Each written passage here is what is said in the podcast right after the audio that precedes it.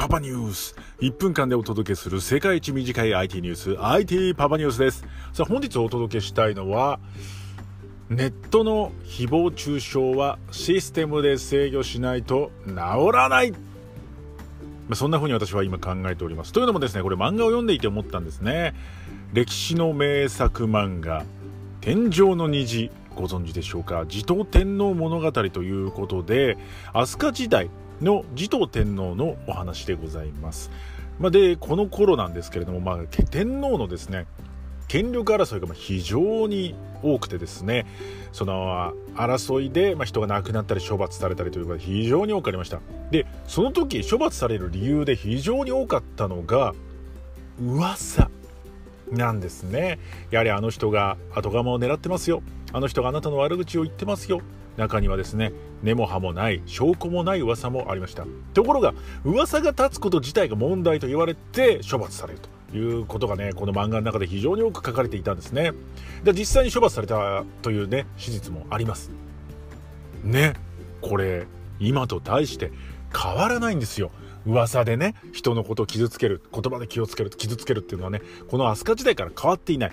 持統天皇が即位したのが690年。今2020年1330年経っても人間は全く変わっていない。圧倒的そのまま。では人間がそんな人間がインターネットを手にして SNS というものを手にしたらどうなるかと言ったらこの現状になるのはまあそうなんだ、ね、ということなんですよね。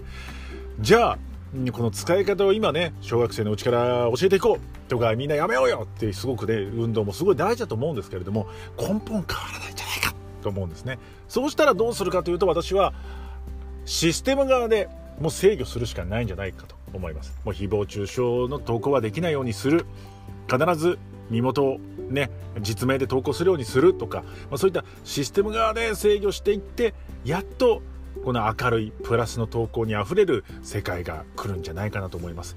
ちょっと悲しいですけどね。悲しいけどそれが人間の性のような気がいたします。うん。まあ、ちょっといくらなんでもねツイッターとかフェイスブック社がいきなりそういったことをねするっていうのは難しいと思います。制限をかけると難しいと思いますが、まあ、そういったことをやらないとね無理なんじゃないかなとね思いますね人間は。